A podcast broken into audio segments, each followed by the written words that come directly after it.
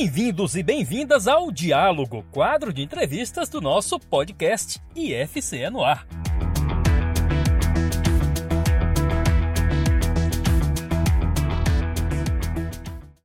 Há mais de 25 anos, o Brasil perdia o sociólogo Herbert Souza, o Betinho, símbolo do combate à fome. Conhecido pela frase quem tem fome tem pressa, Betinho mobilizou a sociedade civil no início dos anos 1990. Três décadas depois, seu legado é evocado diante da urgência de acabar com a fome de cerca de 33 milhões de brasileiros, segundo dados de junho de 2022 da Rede Brasileira de Pesquisa em Soberania e Segurança Alimentar e Nutricional. Nesse contexto, nosso encontro de hoje, nossa edição do quadro Diálogo, tem como tema o papel do nutricionista na manutenção de uma alimentação saudável no contexto de retorno de políticas públicas de combate à fome.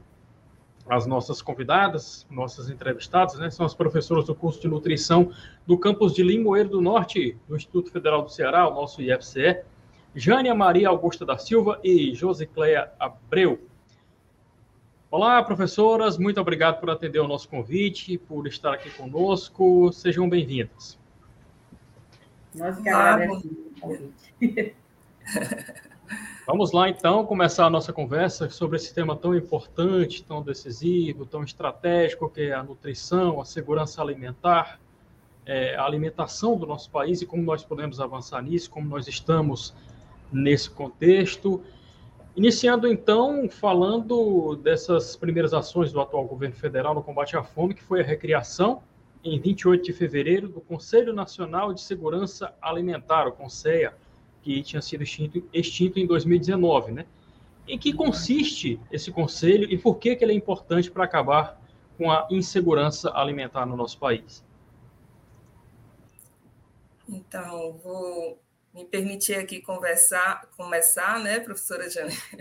Então, primeiramente, agradecer o convite ao programa IFCE no ar, né, por nos dar também essa oportunidade, nós profissionais da nutrição, em divulgar essas ações né, da, da área de segurança alimentar e nutricional, é, até porque, a, além de uma missão né, de, de enquanto nutricionistas, nós também atuamos exatamente aqui no, no meio acadêmico, form, formando futuros profissionais que irão atuar nessa política pública, né? E a nossa formação é muito voltada para esse contexto, né, da, das políticas públicas de segurança alimentar e nutricional. E aí, voltando à, à, à pergunta, né, que ressalta aí a importância do CONSEA, é, inicialmente dizer que o Conselho é uma, uma parte de um sistema. Né? O, o Brasil ele faz a, a, o gerenciamento de suas políticas públicas através de sistemas. E esses sistemas eles têm uma logística, né? assim como, por exemplo, existe o SUS para gerenciar a política de saúde. Existe um sistema também para gerenciar a política de segurança alimentar e nutricional. Nesse caso, é, o CISAM, né, que é a, a, o nosso sistema, que significa Sistema Nacional de Segurança Alimentar e Nutricional, ele é composto pelas conferências, né, que se dão, inclusive, todo esse modelo que eu vou falar agora, ele se dá em um modelo tripartite, que é, que é basicamente o quê? Ele acontece a nível municipal, a nível estadual e a nível federal, né? Então, é a mesma organização nos três níveis. E no caso, né, o as, existe as conferências, que são os eventos onde, onde reúne a sociedade civil, que ela precisa ser ouvida para é, levantar quais são as necessidades existentes na população para cada determinada política pública, e nesse caso da segurança alimentar, exatamente para ver quais são as vertentes que envolvem desde a produção de alimento, a, o acesso a esse alimento, até mesmo as escolhas alimentares, enfim.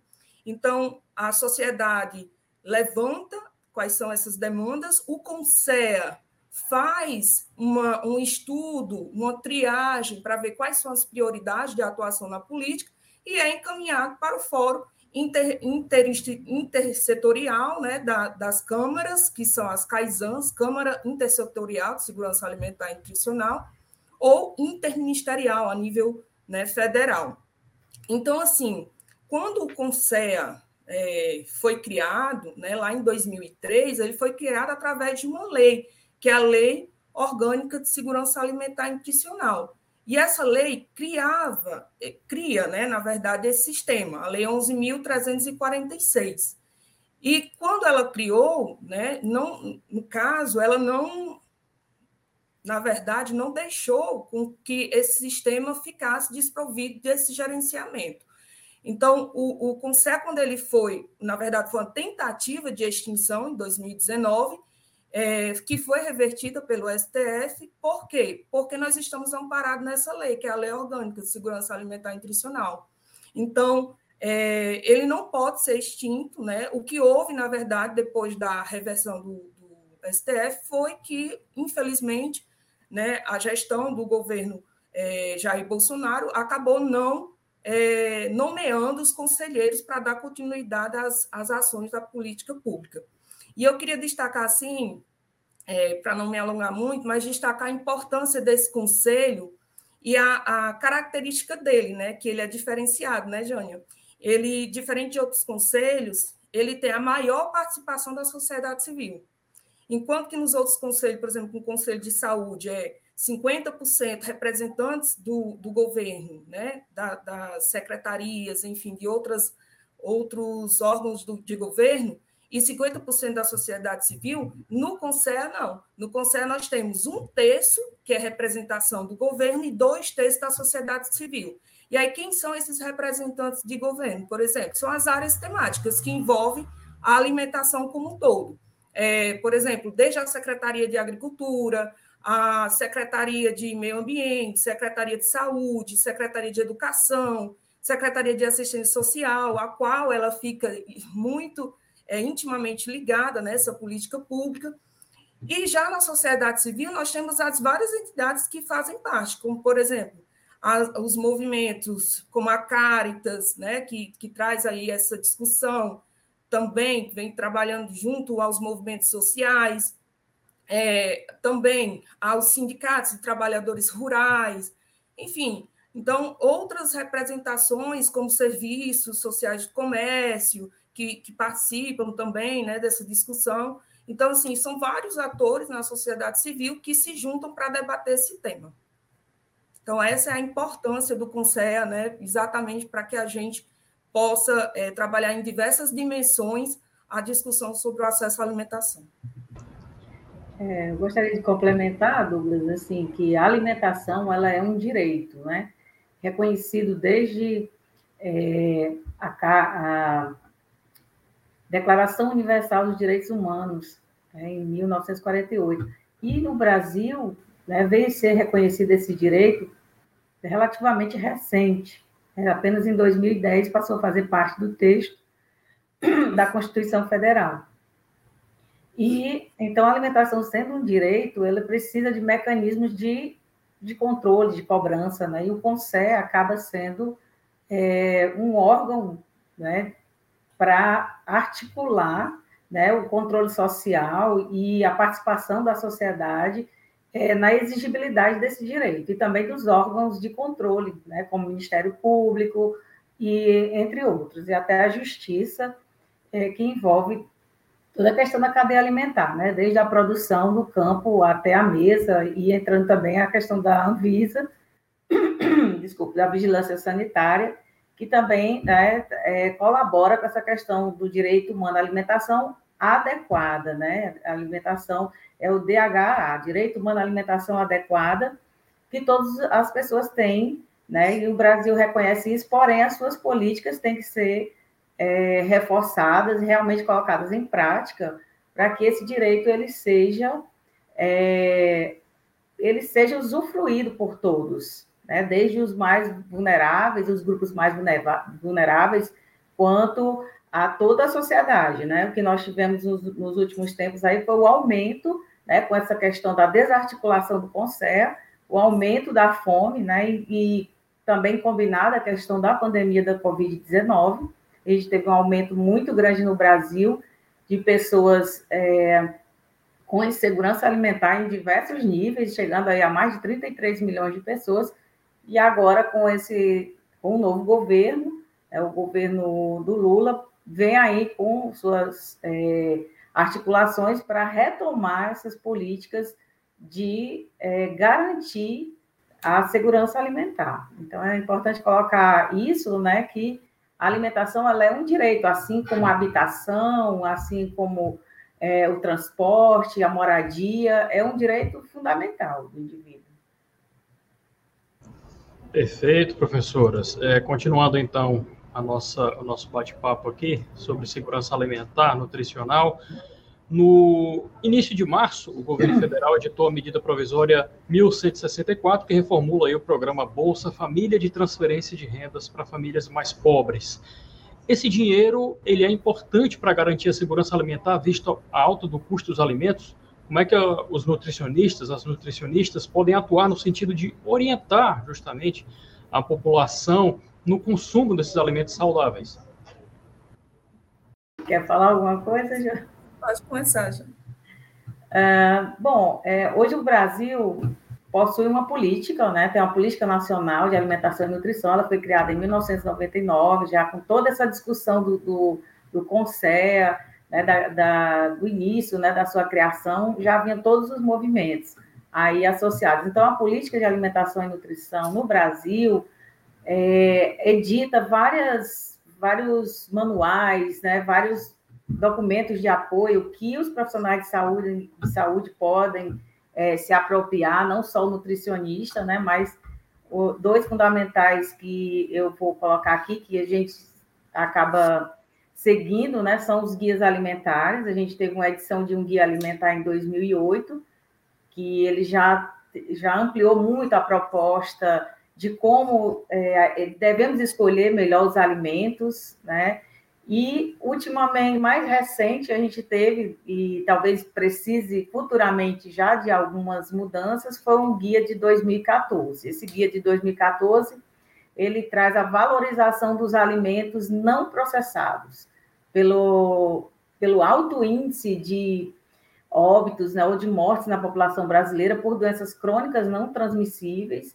Então, ensinar ajudar a população a entender sobre esses conhecimentos de alimentação e nutrição é fundamental, porque são doenças que têm uma base é, prevenível pela alimentação. Então, através desses guias alimentares, nós conseguimos é, trabalhar com a população e está acessível. Esse guia está acessível na internet, é só a pessoa é, buscar. Então, na prática, seria descascar mais, né, e desembalar menos. É o que a população tem feito muito é buscar o contrário, os alimentos de forma rápida, geralmente ricos em açúcar, sal e gorduras, né, gorduras saturadas ou gorduras animais, frituras, que é um processamento que modifica, né, o padrão da gordura, deixando essa gordura não saudável.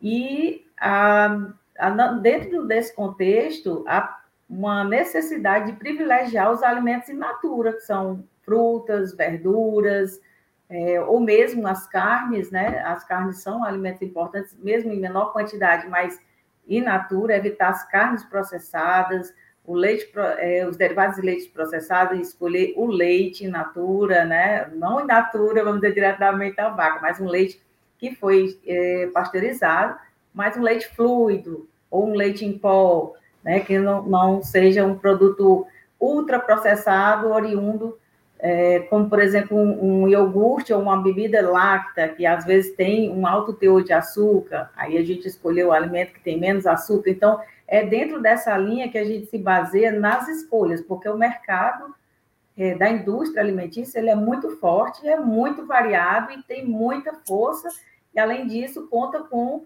um grande aparato de publicidade que nem sempre o governo consegue criar um mecanismo de controle para, para combater é, essa emergência ou essa grande quantidade de informações que as pessoas recebem para no sentido do consumo, né? de, de consumir muito alimentos que são realmente são saborosos, são práticos, às vezes até mais baratos do que os alimentos in natura, mas ao mesmo tempo custo para a saúde pública, a saúde dos indivíduos, a gente tem notado nas é, pesquisas epidemiológicas mostradas aí pelo país nos últimos 30, 40 anos, que só aumenta a morte por doença cardíaca, por câncer e outras doenças crônicas, diabetes, obesidade e outras mais que a professora Josi pode aí complementar.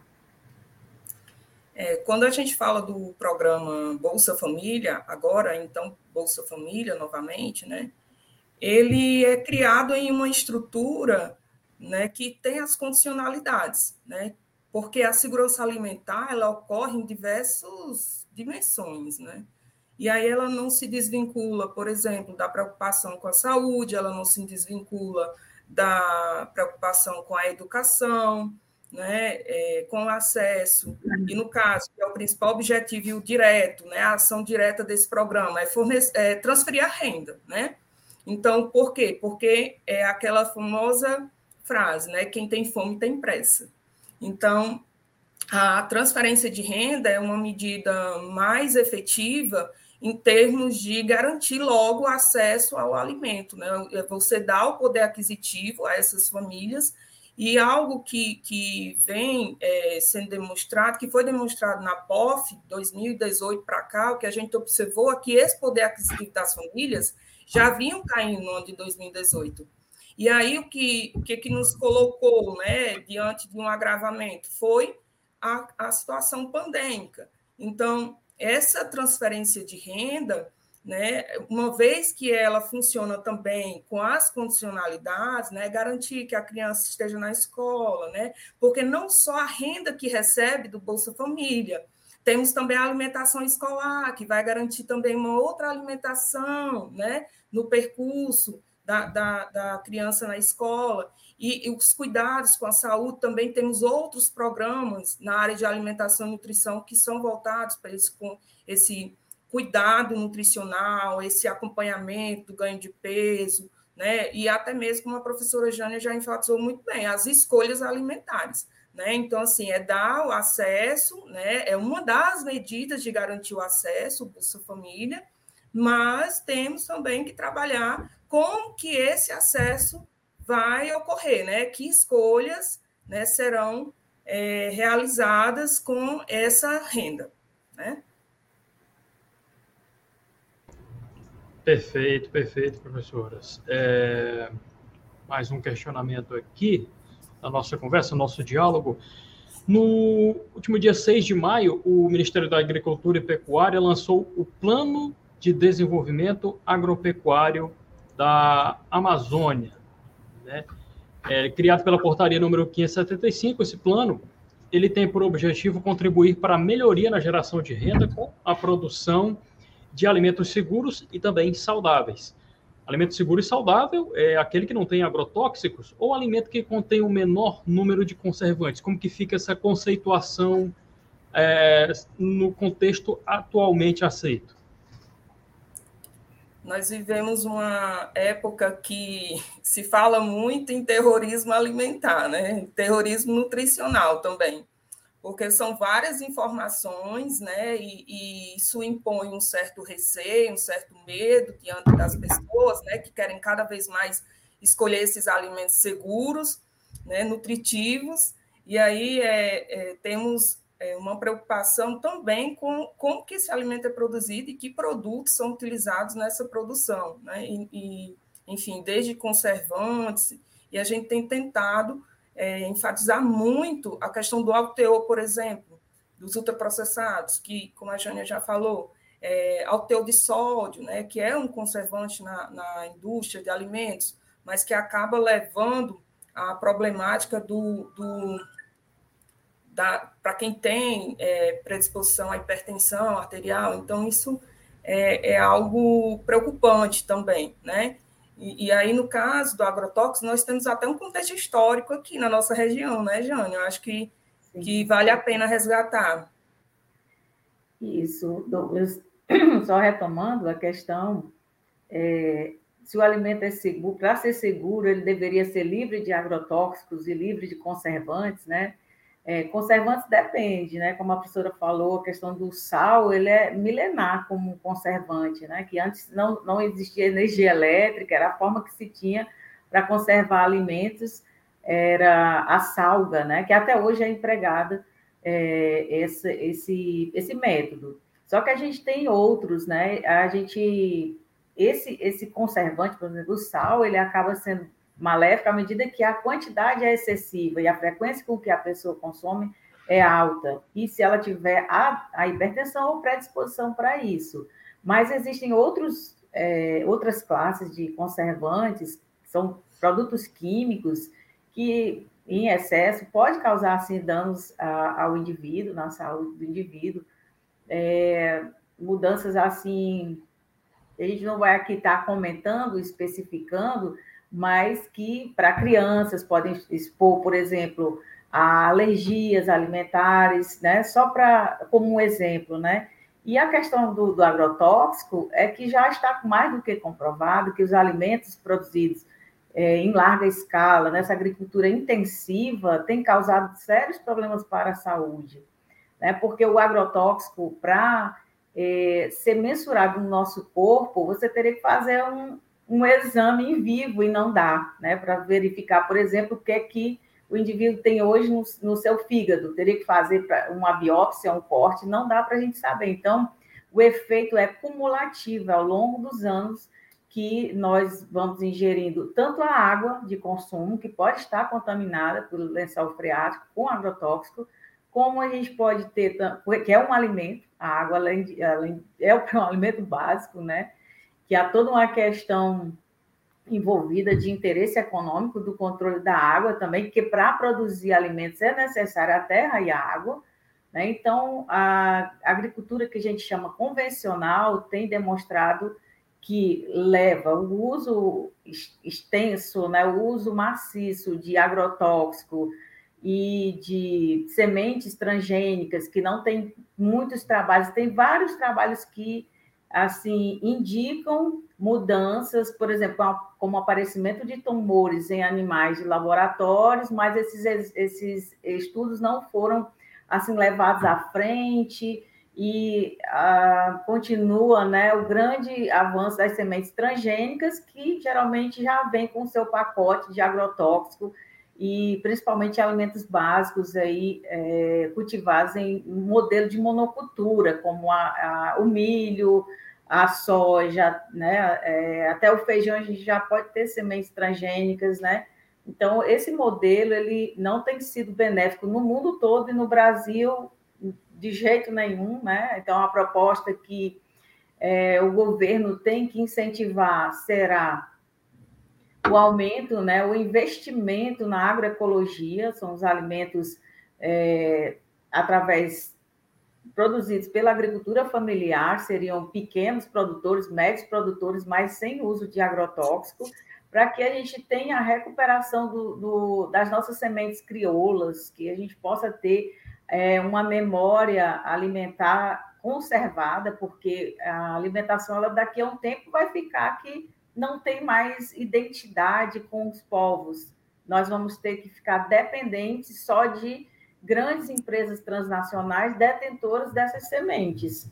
Então, a gente se encontra nesse patamar, e um exemplo aqui, no caso de Limoeiro do Norte, é, assim, desde 1985 que começou né, a questão da desapropriação das terras da Chapada do Apodi, né, para é, fazer o grande projeto de irrigação que existe aqui, né? Hoje já é, vem mudando as culturas, mas existe um grande plantio aqui. A gente teve assim muitos problemas com relação à pulverização aérea de agrotóxicos, inclusive nasceu aqui em Limoeiro a primeira lei no Brasil, que é a Lei Zé Maria do Tomé, né, em, em alusão ao Marte, que foi esse homem que lutou por essa questão ambiental e de saúde pública aqui no nosso município.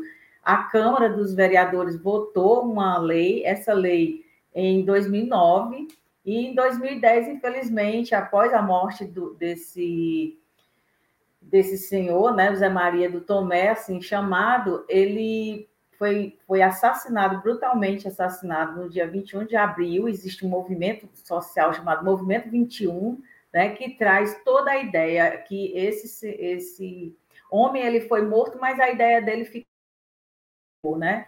E recentemente, né, a Confederação Nacional da Agricultura e Agropecuária entrou um recurso em 2019 para é, tornar inconstitucional, na alegativa de inconstitucionalidade da lei estadual é, Zé Maria do Tomé, que nós possuímos, que é o único estado do, no Brasil, é o estado do Ceará, que tem uma lei que proíbe a pulverização aérea.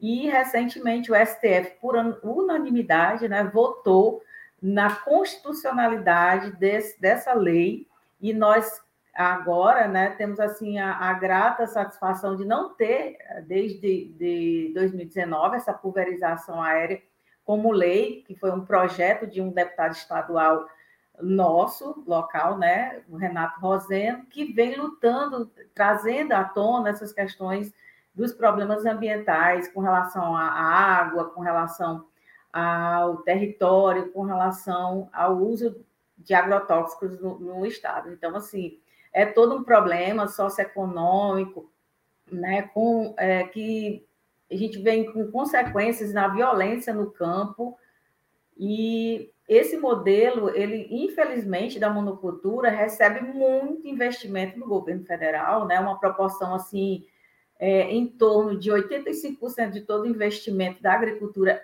é na agricultura convencional, e apenas 15% na agricultura familiar, que é aquela que nos entrega 70% dos gêneros alimentícios que chegam na mesa do brasileiro vem da agricultura familiar, versus 30% que vem da grande é, produção da monocultura, né? Então, assim, há que haver uma equalização desses recursos para fortalecer a agricultura familiar, para produzir alimentos seguros, livres de agrotóxicos, que chegue à população e isso venha, na, no decorrer dos anos, ser traduzido em saúde, menores índices de casos de câncer ou até autismo, como tem sido ultimamente relacionado, um grande número de crianças aqui em Limoeiro que estão desenvolvendo esse problema pode estar relacionado com a contaminação de agrotóxicos, já tem estudos, não afirmando diretamente, mas que tem uma relação, e isso tem que ser continuado incentivado nosso papel é, nas universidades, nos institutos de pesquisa, a continuar a fazer esses estudos e levantar para defender a sociedade, ajudar a defender a sociedade com relação a esses perigos que eles são lentos, que eles não são aparentes e vão, vão repercutir na nossa saúde em um médio e longo prazo, e quando isso acontecer, provavelmente não vai ser é, alegado, vai ser comprovado que foi por uma exposição crônica de agrotóxicos, porque pode ter sido uma outra coisa. Então, assim, é, é bem difícil, essa questão é polêmica, é muito discutida, mas, para resumir, há que haver uma mudança nesse paradigma que foi criado dessa Revolução Verde e voltar à ideia né, e a, a, o fortalecimento da agricultura familiar sem o uso do agrotóxico.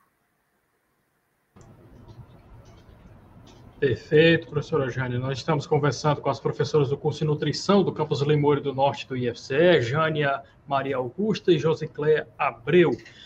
É, professoras, no último dia 26 de abril, o governo do estado do Ceará lançou o edital de chamamento público para a seleção de 39 cozinhas sociais no estado. Essas cozinhas solidárias são mais uma iniciativa de aproximar a boa comida de quem tem fome, né? Uma boa comida caseira, feita num ambiente limpo e com ingredientes frescos, ajuda a matar a fome de muitos cearenses. Aí eu pergunto para vocês, o que é que não pode faltar nesse prato? Bom, é, não pode faltar no prato, eu acredito que, que o primeiro aspecto é a nossa cultura alimentar, né? A nossa regionalização. Porque com ela você traz todos os outros fatores nutricionais, né? Então, quando você resgata, como a, a professora Jana estava colocando, né? Se nós temos um modelo de produção muito voltado para a monocultura, isso vai reduzindo também as possibilidades da variedade de alimentos, de grupos alimentares nesse prato, né? E aí, quando você é, trabalha dentro de uma perspectiva é, social, de é, fornecer um acesso à alimentação adequada, saudável é, e sustentável, né, acrescentando aí mais um, um, conceito ao nosso direito humano à alimentação adequada, saudável e sustentável, então você está falando também de valorização dos alimentos regionais. Né? E aí é, nós utilizamos essa perspectiva para dizer o quê? Que, além disso, de, de, resgatar essa história, essa cultura, nós precisamos também utilizar bem esses alimentos. Né? É uma utilização, como nós chamamos, né? uma, uma área de aplicação da, da, dos preparos dos alimentos, que é a alimentação integral. Então, existem partes desses alimentos que são com, que aparentemente pode não ser comestível, mas que de fato pode sim, né? É como cascas, né? Então é, nós temos uma transformação, uma preparação desse alimento, de modo que ele possa ser aproveitado o máximo possível. Né? E isso faz com que você tenha um aporte maior desses nutrientes. Né? Então, por exemplo, é, a, a, a, simples técnica né, que a gente sempre coloca nas nossas aulas, né, Jane? Por exemplo, é, você vai fazer um bolo de banana e você coloca a casca da banana. E isso envolve etapas de preparação também, de higienização, claro mas é, nós estamos fazendo o quê? Além de aproveitar o máximo de, de nutrientes desses alimentos né, e fibras, nós estamos também é, contribuindo para é, o combate ao desperdício. Né? Então, é, nesse caso, essas cozinhas, né, elas falando aqui um pouco da característica desses equipamentos, é, é até, né, no caso, a cozinha solidária, ela se assemelha a proposta dos equipamentos públicos de nutrição, onde você tem um grupo de, de equipamentos que são voltados à segurança alimentar, ou seja, ao fornecimento de, de, de alimentos, como, por exemplo, as cozinhas comunitárias, né, que até então recebiam um grande aporte, né, nos municípios recebiam um aporte de doação de alimentos vindos da agricultura familiar. Então, é, o, o, município recebe uma contrapartida, recebe um, recurso a nível federal para comprar alimentos da agricultura familiar. Né? Então, ele vem de encontro a essa proposta, comprar alimentos regionais. E, consequentemente, fortalecer a, a cadeia econômica também a nível local. Além disso, nós temos, por exemplo, é, a, a, perspectiva de uma cozinha comunitária é que ela seja inserida dentro de uma área geográfica onde as pessoas estão em insegurança alimentar ou vivem em algum tipo de vulnerabilidade social. E é, elas podem né, ser instaladas em municípios de até 100 mil habitantes, então municípios que não são de grande porte. Mas nós teríamos, por exemplo, para municípios maiores, a, os restaurantes populares, onde dá a garantia né, de uma alimentação adequada a um valor acessível. Né? E, e, além disso, por exemplo, os bancos de alimentos, que eram, são, foi uma proposta, né? infelizmente, alguns bancos ainda é, não estão atuando, mas os bancos de alimentos têm essa perspectiva de captar alimentos que ainda são apropriados para consumo, né? Que precisam é, apenas ter uma, uma, uma, um redirecionamento, por exemplo, às vezes não é um produto que está apto para prateleira, né, para os supermercados, mas que eles podem ser doados e é, ser trabalhado algum, algum, alguma preparação, alguma manipulação para que ele possa ter mais tempo né, para ser utilizado. Enfim, então, assim, a proposta desses, desses equipamentos, como cozinhas comunitárias, é também resgatar né, as receitas né, que, que antes, né, na, na, nossa, na nossa história, a gente via mais essas, essas receitas sendo mais preparadas a nível domiciliar, e que hoje tem se perdido também, essa característica de muito indecorrente da, da falta de tempo para preparar essas refeições. Então, é, quando a gente fala né, do que, que precisa ter nesse prato, precisa ter tudo isso, né? não só os nutrientes, mas a partir do momento que você segue essa linha dos alimentos regionais, você garante toda essa perspectiva. E aí a professora Jânia, se desejar complementar. É bem interessante isso que a Josi falou, o lado social da alimentação, a comensalidade. Né? As tradições alimentares, elas têm sido superpostas por modismos, né? E principalmente assim, com o avanço da informação, a internet vem muito para ajudar, mas também, por outro lado, tem muita informação que é, não deveria ser aproveitada, né? Que ao invés de educar, ela acaba é, fazendo o contrário.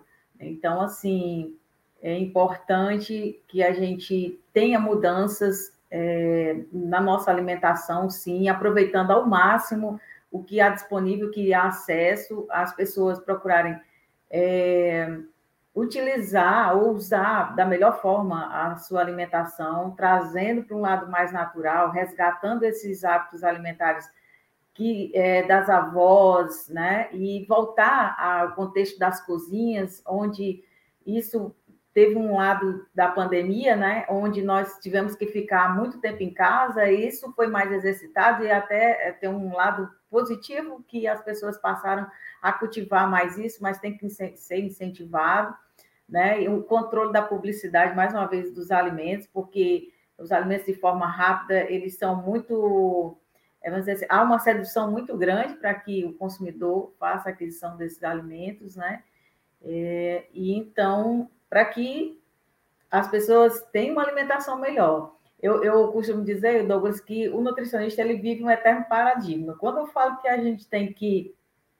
Eu não, mas a ciência, né, que fala que a gente tem que consumir mais alimentos in natura, frutas, verduras, carnes em geral, a gente quer que a produção desses alimentos seja feita né, de forma segura. Se esse alimento já não chega no supermercado com alguma contaminação, fica difícil nós, nutricionistas, orientarmos o que, que vai ficar. Né? Eu gostaria de colocar aqui um dado que é, existe um programa que é o PARA, que ele é, tem que fazer o monitoramento dos resíduos de agrotóxicos que tem em frutas e vegetais. Né? Infelizmente, é, sempre tem aparecido em torno de um terço ou um quarto das amostras dos alimentos que são coletadas, assim, aleatórios dos, dos, dos vegetais e frutas, tem algum índice de contaminação por agrotóxicos acima do aceitável, um limite máximo tolerável que a própria Anvisa tem é, essa regulamentação. Infelizmente, esses alimentos podem conter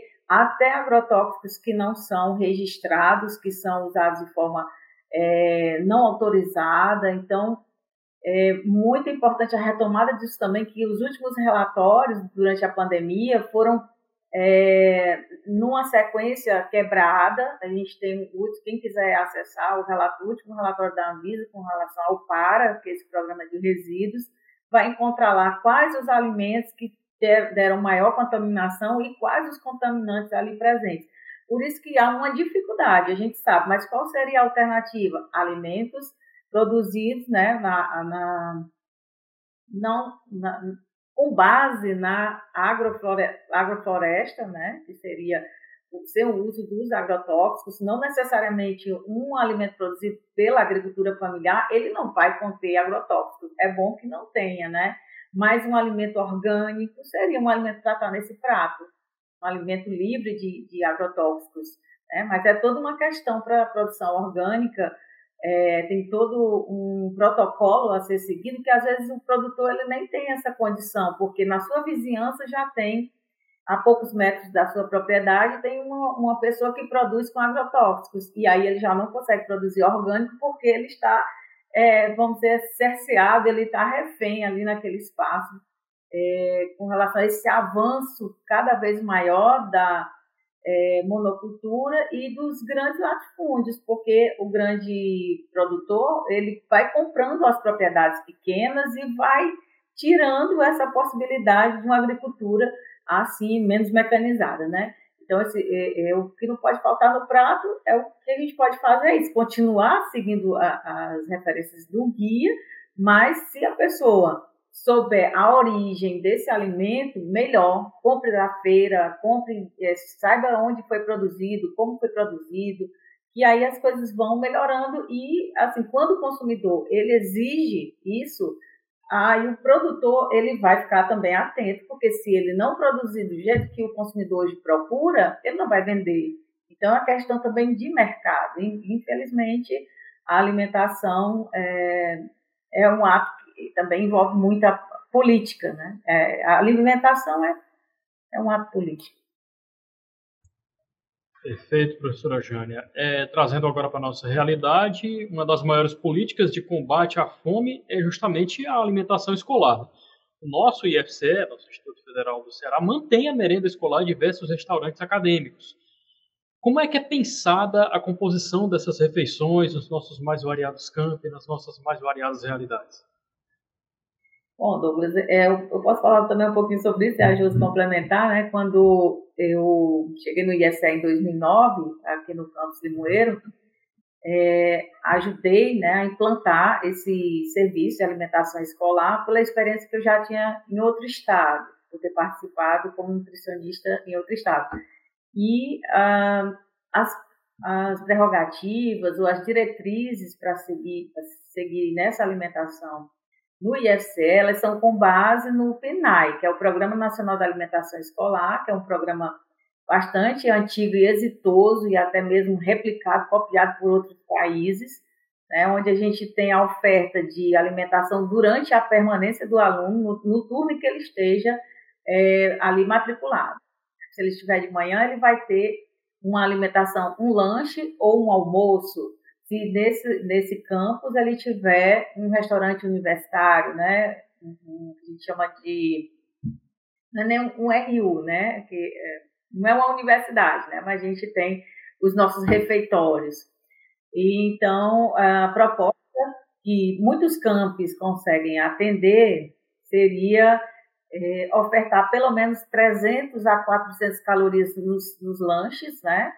Durante manhã ou tarde, se for de forma gratuita, quando há uma opção por esse tipo de, de modalidade, que seria atender os lanches, e é seguindo todas as diretrizes que nós seguimos na alimentação da nutrição, que seria priorizar os alimentos in natura, evitar os alimentos processados, é, fazer ali uma através do cardápio, uma mudança de hábitos com um resgate da cultura alimentar, introduzindo preparações que são do nosso hábito. Por exemplo, cuscuz, o baião de dois, né, onde a gente traz os alimentos que muitas vezes a, a, a criança ou adolescente não tem mais nem em casa. Só come pão, biscoito, né? E a gente, através da agricultura familiar, consegue comprar bolo, tapioca, trazer o ovo de galinha caipira, né? Então, assim, é, tra trabalhar essa questão do resgate, a valorização e também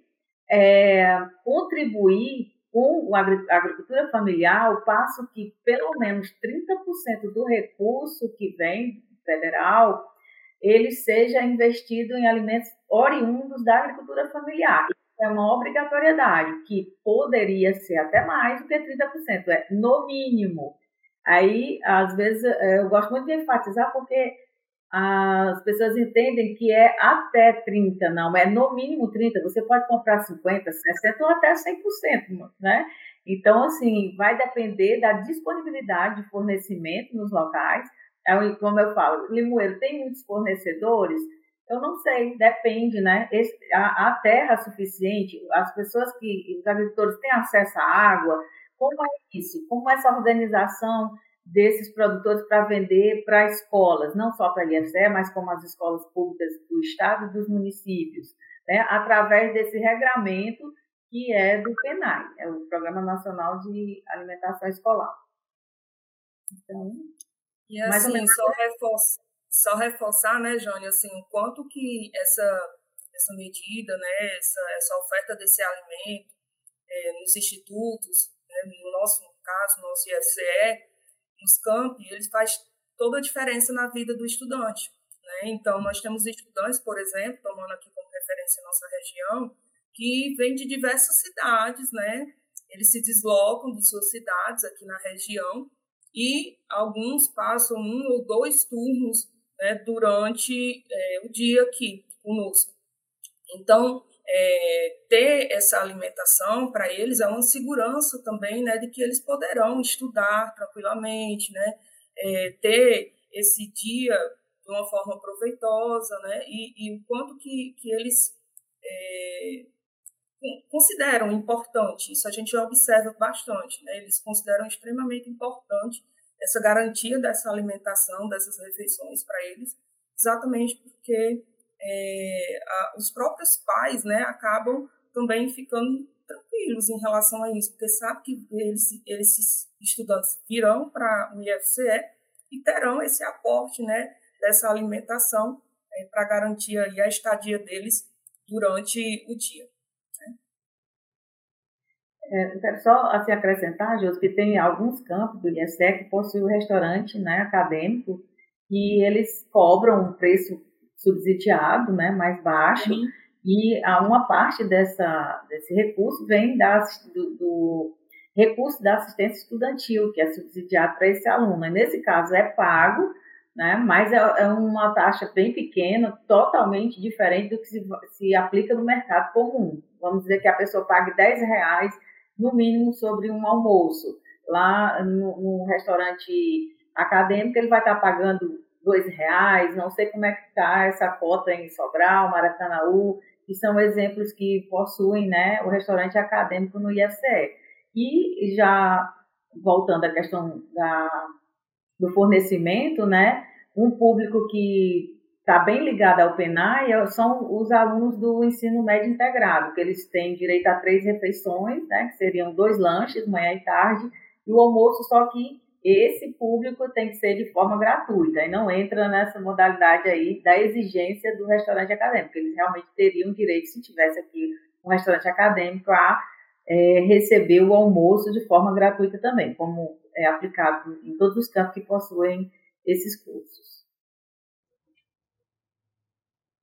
Muito bem, é, nosso tempo está acabando aqui, professores. É, esse é um assunto que a gente sabe que, que pode se estender, que ele é tão estratégico, tão importante, tão decisivo na qualidade de vida dos nossos alunos, da nossa comunidade acadêmica e da população brasileira como um todo, que renderia o dia inteiro falando aqui, se a gente for falar de todas as nuances da importância da segurança alimentar, da importância das políticas que são voltadas para esse assunto, para essa temática. Mas, como eu falei, nosso tempo está curto, a gente vai ficando por aqui. Queria agradecer as nossas convidadas, professores do curso de Nutrição de Limoeiro do Norte, a professora Jânia e também a professora Josi. E queria passar para vocês para fazerem aí as considerações finais é, aqui do nosso bate-papo. Então, mais uma vez agradecer pelo convite, me colocar à disposição sempre que, que necessitarem né, trazer esse, esse debate né, sobre a alimentação e dizer que, para mim, é satisfatório, apesar da problemática da segurança alimentar ser algo, né, do ponto de vista negativo, né, termos aí uma população com 33 milhões de pessoas hoje passando fome, né, mas que é, é necessário né, falar sobre essa, essa problemática, mas também focar em quais são as estratégias daqui para frente que a gente precisa é, focar. Né? E eu acredito que uma das estratégias é essa, é esse momento aqui. É debater, discutir, levar para a sociedade né, essas informações, exatamente para que cada um possa se empoderar dessa escolha alimentar, possa discutir dentro de casa né, sobre os alimentos que, que estão indo à mesa. E eu vou resgatar, por fim, aqui aquela frase da última conferência que nós tivemos de segurança alimentar no Brasil, que em breve teremos aí as próximas, mas é, resgatar o lema que foi da, da, da conferência, o tema é, se, é, comida de verdade no campo e na cidade, por direitos e soberania alimentar. Muito bem, Josi. É, Douglas, eu quero agradecer também a, o espaço, né, essa abertura desse, dessa temática dentro do IFCE, ela já é colocada em prática por meio da alimentação escolar, né, que todos os nossos alunos têm direito, mas essa discussão mais ampla, como a gente está fazendo aqui, e eu acho que vocês vão continuar a fazer, e é um, um primeiro momento, né, onde a gente se envolva mais entre os cursos, que eu acho que a gente pode trabalhar melhor entre os cursos, entre os campi, sobre essa temática, exemplo de Limoeiro, né? Aqui tem cursos que trabalham no campo, que é agronomia, agropecuária. a gente tem a indústria de alimentos e tem a recomendação da alimentação, que é a nutrição. Então, assim, é, muito, quero, quero, quero elogiar essa iniciativa, né, e que realmente continuem a abrir cada vez mais temas, né, que tenham interesse para a sociedade e para a saúde das pessoas. Então, eu quero agradecer e fico à disposição para outros momentos, se assim for necessário. Nós é que agradecemos, professoras, pelo trabalho, pela atuação nessa área tão importante, estratégica, decisiva para a nossa comunidade acadêmica e para o nosso país. Vamos ficando por aqui. Até o próximo quadro Diálogo, aqui no nosso podcast IFCE no ar. Nos acompanhe nas redes sociais, nos siga lá no Spotify, nas plataformas de áudio, acompanhe os conteúdos que a gente sempre traz para vocês com as mais variadas temáticas. Muito obrigado e até a próxima. Tchau, tchau.